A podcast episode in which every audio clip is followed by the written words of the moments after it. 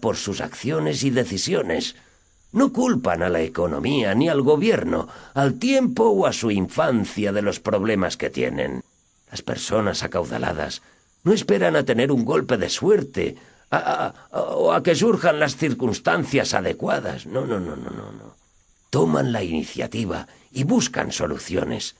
Hacen la firme determinación de triunfar. Puede que tenga razón. Todo lo que sé es que siempre he tenido que esforzarme para salir adelante económicamente. Puede que sea mi destino.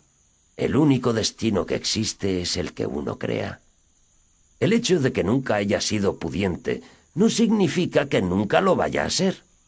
La lección más importante que usted puede aprender de la vida es que su futuro no tiene que ser lo mismo que su pasado.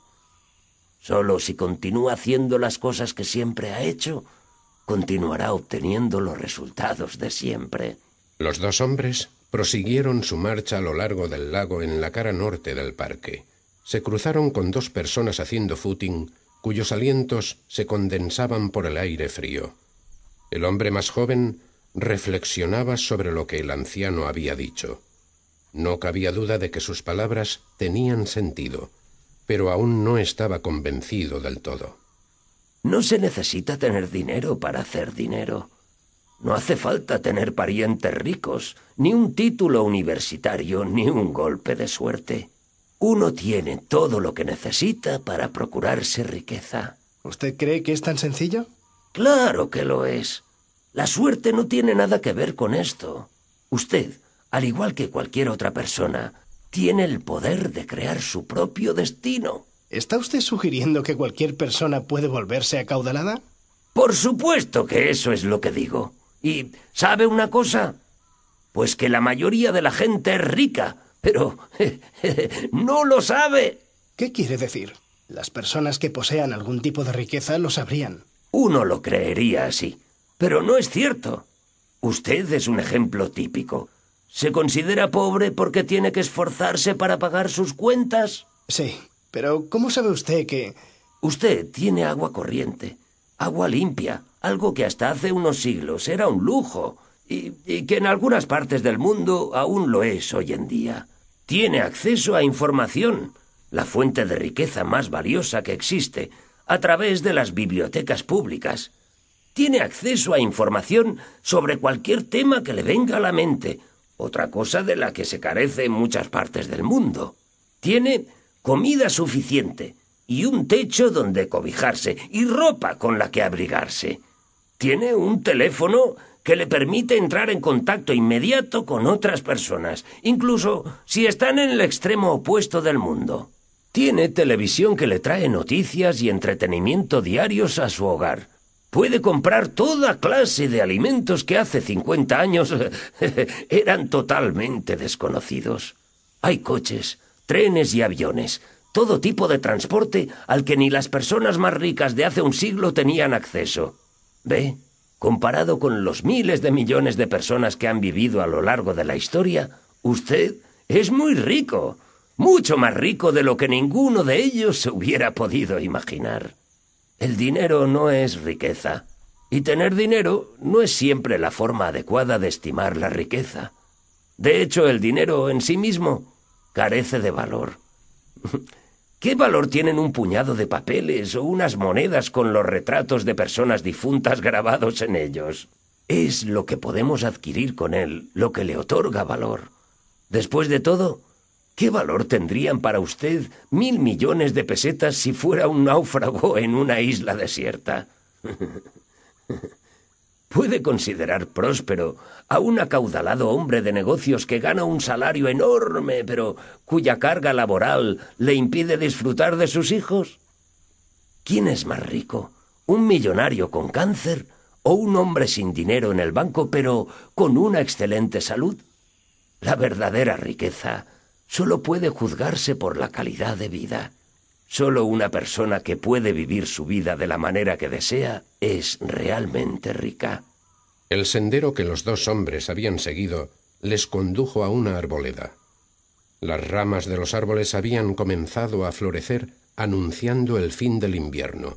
Su color revelaba que la primavera no estaba muy lejos. Hubo una breve pausa antes de que el joven tomara la palabra. Pero el dinero puede mejorar tu calidad de vida. Empleado con sabiduría puede efectivamente hacerlo. Pero muchas personas piensan que el dinero les resolverá todos sus problemas. Bueno, a mí me ayudaría muchísimo a resolver los míos. Puede que usted lo crea así, pero yo le aseguro que no lo hará. Este comentario molestó al joven. ¿Qué sabía este anciano de sus problemas? Pero antes de que pudiera discutir con él, el viejo añadió. Eh, ¿Qué harías si ganaras doscientos millones de pesetas? Pagaría mis deudas. ¿Y después? No estoy seguro. Primero lo celebraría y organizaría una fiesta con mis amigos y familiares. Después me compraría una casa nueva con piscina y campo de tenis, un coche nuevo, una televisión y cambiaría los muebles. Después me llevaría a mi familia de vacaciones y le daría dinero a algunos de mis amigos que lo necesitaran. Mm, ¿Y después? No sé. No me lo he planteado. Lo que acaba de decir es muy similar a lo que muchas otras personas dicen. La gente sueña con ser rica un día. Pero en tu respuesta descansa la razón por la que nunca llegan a lograr una vida con riqueza. ¿Qué quiere decir? A alguna gente le toca la lotería y se vuelven ricos de la noche a la mañana. Es cierto, pero su abundancia es solo temporal. La mayoría de ellos acaban sin una peseta, tan pobres como cuando compraron su boleto de lotería. El joven sacudió la cabeza con incredulidad. Es cierto. ¿Y cuál es la razón por la que acaban pobres? Porque nunca aprendieron a crear o a manejar la riqueza. En consecuencia, en muy raras ocasiones la acumulan, y en las pocas ocasiones que lo hacen, la pierden con rapidez. Son como personas a las que se les entrega una planta preciosa que no saben cómo cuidar. El tipo de suelo que precisa, el clima que necesita para crecer, el agua y la frecuencia de riego, o cómo protegerla de las plagas.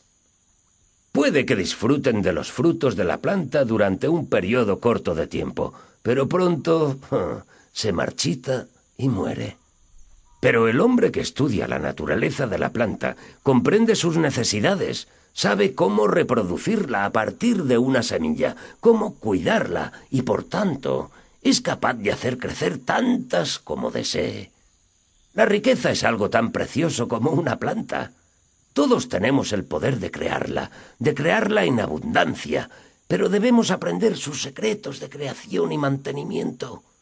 El dinero no nos llevará a ninguna parte a menos que sepamos cómo emplearlo y manejarlo. ¿Recuerdas la historia del hijo pródigo? El nombre le sonaba, pero el joven no podía recordar todos los detalles. Un rico hacendado tenía dos hijos. El más joven de ellos no tenía ningún interés en aprender a llevar la hacienda de su padre. Así que le pidió la parte de la herencia que le correspondía para dedicarse a ver el mundo.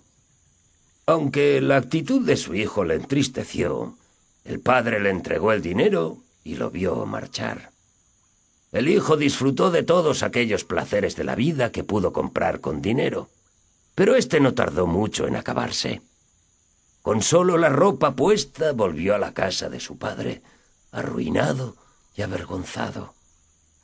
El hijo pródigo inició su viaje con mucha riqueza, pero pronto la perdió toda porque no había aprendido una forma de procurarse ingresos. Los dos hombres alcanzaron el final de la alameda y continuaron por el sendero de enfrente que ahora discurría por una empinada ladera.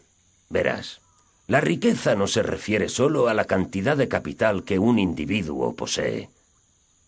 El capital puede decrecer rápidamente. Para ser rico, solo necesitas tener los medios suficientes que te permitan llevar el estilo de vida que deseas. ¿Y cómo lo consigo? Primero debes comprender que este mundo y todo lo que existe en él está regido por leyes. Leyes naturales. Muchas son bien conocidas. Por ejemplo, conocemos las leyes físicas de la gravedad. Suelta una manzana y caerá al suelo. Sabemos que sin oxígeno la mayoría de los seres vivos de este planeta no sobreviviría. Pero existen muchas otras leyes algunas relacionadas con la adquisición de riqueza, que no son tan bien conocidas y que para la mayoría de las personas permanecen veladas. Estaban a menos de la mitad del camino de la cima de la colina. El joven ya estaba sin aliento, pero el anciano continuaba a su lado sin manifestar ningún signo de fatiga. Cuando por fin llegaron a lo alto, el joven se volvió hacia el anciano. Así pues, ¿cuáles son esos secretos? preguntó el joven mientras recuperaba el aliento. Los secretos de la riqueza abundante. Al igual que los otros secretos de la naturaleza, están abiertos a cualquiera. Todo lo que necesitas es formular las preguntas adecuadas. Toma, esto te ayudará. añadió el anciano mientras le daba un papel. El joven se apresuró a desdoblarlo, pero ante su sorpresa no encontró secretos, ni sabios consejos, ni fórmulas mágicas. Solo una lista de diez nombres y diez números de teléfono. Cuando volvió a levantar la mirada, el viejo se había esfumado. Giró sobre sus talones para otear la zona, pero aparte de dos personas que estaban paseando a sus perros, no había nadie más a la vista. Perdonen, ¿vieron ustedes a dónde se dirigió el señor mayor que estaba paseando conmigo? El hombre y la mujer, ambos mayores, cruzaron una mirada antes de contestar. Yo no he visto a nadie paseando con usted. ¿Y tú, Ethel? Yo tampoco. Seguro que lo han tenido que ver. Un anciano de aspecto asiático con un chándal negro. Lo siento, pero yo no he visto a nadie con usted. El joven tomó el camino de vuelta a través del parque sin prisas. No llegaba a comprenderlo. ¿Cómo podía haber desaparecido ese hombre con tanta rapidez? ¿Por qué la pareja no lo había visto? Quizás se lo había imaginado todo, un sueño mientras caminaba. Pero entonces se metió la mano en el bolsillo y se dio cuenta de que no podía haber sido un sueño. El anciano había estado con él. Tenía una prueba de su existencia. Un trozo de papel con diez números de teléfono y diez nombres. El primer secreto. El poder de las creencias subconscientes. Tan pronto como llegó a casa, el joven llamó por teléfono a todas las personas de la lista que el anciano le había proporcionado.